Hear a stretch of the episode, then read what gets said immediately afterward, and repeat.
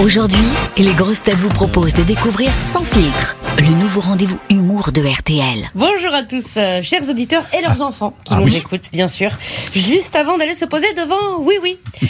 Aujourd'hui, Oui Oui va se promener dans la forêt avec son papa, sa maman, son gilet pare-balles, sa trousse de secours et ses bottes qui font du bruit. Elles sont rigolotes, ces bottes. À chaque pas, elles font Je ne suis pas une biche, ne tirez pas. Je ne suis pas une biche, ne tirez pas.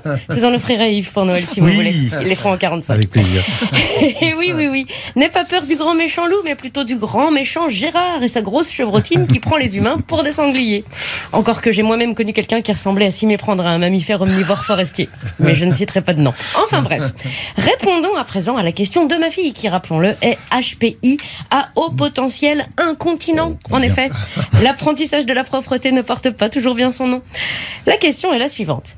Maman, je viens de lire dans mon Petit Figaro, journal des 3-4 ans, le Petit Figaro, la droite au galop, que ça y est, la population mondiale vient de passer la barre des 8 milliards d'habitants. C'était écrit en page 3, à côté du coloriage de la semaine. On devait colorier un camp de migrants. C'était long, mais le crayon marron était fourni. Devons-nous agir face à cette croissance démographique hors du commun? Comment agir? Moi, ça me fait grave flipper, parce que hier, j'ai regardé Soleil Vert. Oula. Ouais, perso, j'adore papy et mamie, mais j'ai pas envie de les manger en barres protéinées pour réguler la population. Même si j'ai toujours pensé que papy devait être bon vu qu'il reçoit des massages et de la bière comme le bœuf de Kobe. Oh là, oh là, ma chérie, on va renforcer le contrôle parental Netflix dès ce soir. Comme tu es intelligente, je vais tout expliquer. Oui. Effectivement, ça y est, triste record, on est 8 milliards, nous les humains. C'est comme une famille très nombreuse avec des disputes, des fratricides, des alliances, des divorces. Le problème de cette famille, c'est qu'effectivement, bah, il n'y a pas de chambre pour tout le monde et il n'y a qu'une seule salle de bain. Les gens meurent plus tard qu'avant, ma chérie. Et comme ils ont mangé des conservateurs toute leur vie, ils se décomposent même plus. Du coup, comme dirait Véronique Courgeot, en ouvrant le congélo, oh bah mince, il n'y a plus de place. Alors, à qui la faute Bon appétit à ceux qui Oui, font, oui. prennent leur petit déjeuner. À qui la faute Au pays en voie de développement, où les femmes font ce qu'on attend d'elles, c'est-à-dire 12 gamins avant 30 ans Au pays en voie de développement cérébral, où l'avortement est encore interdit Et que faire Là est la question. Arrêter de faire des enfants, euh, la politique de l'enfant unique, le permis de procréer, l'anthropophagie. Moi, je vois, j'aime pas quand les gens regardent dans mon frigo, c'est pas pour les mettre dedans.